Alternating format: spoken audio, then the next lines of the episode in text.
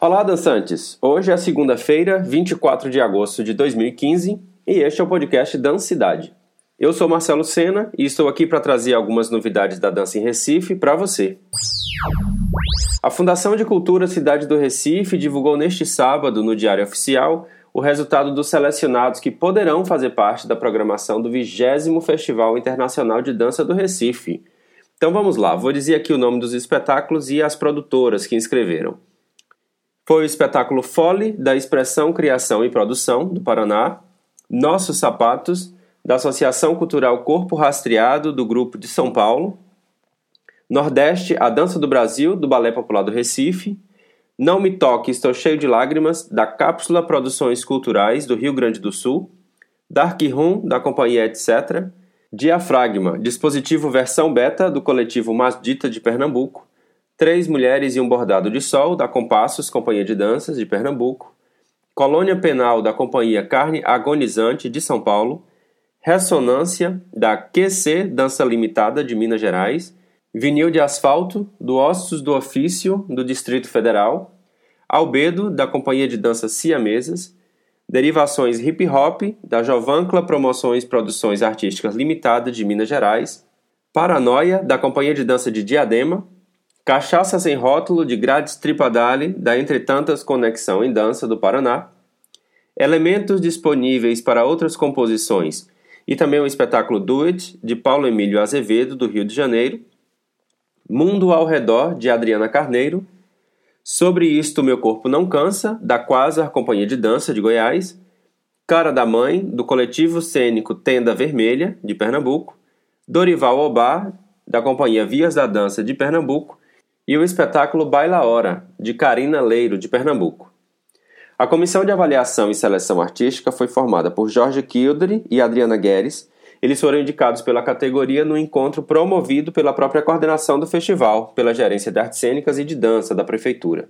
Ale Carvalho e Jefferson Figueiredo, que foram indicados pelo Movimento Dança Recife, e Mônica Leira, que é coordenadora do festival. Eles se reuniram entre os dias 11 e 12 de agosto e é importante ressaltar que esse resultado ainda não significa que já fazem parte da programação, já que no edital tem um item lá, o 8.1, que tem escrito assim: os proponentes habilitados na primeira e segunda fase poderão ser selecionados pela coordenação do festival para participar da programação do evento em questão. Hoje é o dia do centenário do Teatro do Parque e para marcar esta data, que tem o teatro ainda fechado desde 2010, haverá um velório simbólico às 11 horas da manhã em frente ao teatro. O Movimento Guerrilha Cultural e o Grupo João Temoso, que estão organizando a manifestação, pede para quem for levar flores, velas e também cartazes que expressem a indignação com o que está acontecendo não apenas com o Teatro do Parque, mas também a gestão municipal em relação à cultura. Outro exemplo que vem causando indignação é o atraso do prêmio do Fomento às Artes Cênicas do Recife, que ainda não foi repassado aos contemplados mesmo com espetáculos já tendo que realizar estreias, como é o caso do Cabaré de Versiones, um espetáculo de teatro dirigido por Henrique Celibi. Esse espetáculo estreou na semana passada e, por motivos da produção que não pode adiar o espetáculo, teve que estrear mesmo sem ter liberado o dinheiro do prêmio. Passando para lembrar aí de um edital aberto que está até dia 11 de setembro, que é o Prêmio Funarte de Dança Klaus Viana.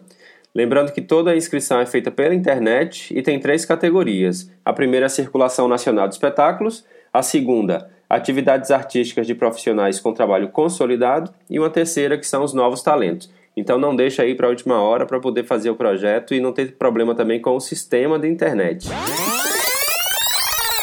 A exposição Presente, Passado, Movimento, a dança de 80 pelo olhar do Record Dança, continua aberta na UFPE. A exposição fica na Galeria Capibaribe, no CAC, o Centro de Artes e Comunicação, e o horário de visitas é das 4 horas da tarde até as 8 horas da noite. A exposição é a realização do Acervo Recordança e Associação Reviva, com incentivo do Fucultura, e fica aberta até o dia 17 de setembro.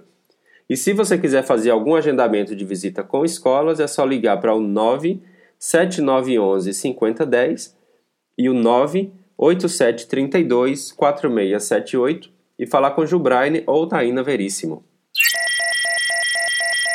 Espero que aproveite as informações e se tiver novidade é só enviar um e-mail para o podcast Nos encontramos no próximo podcast ou em alguma dança por aí.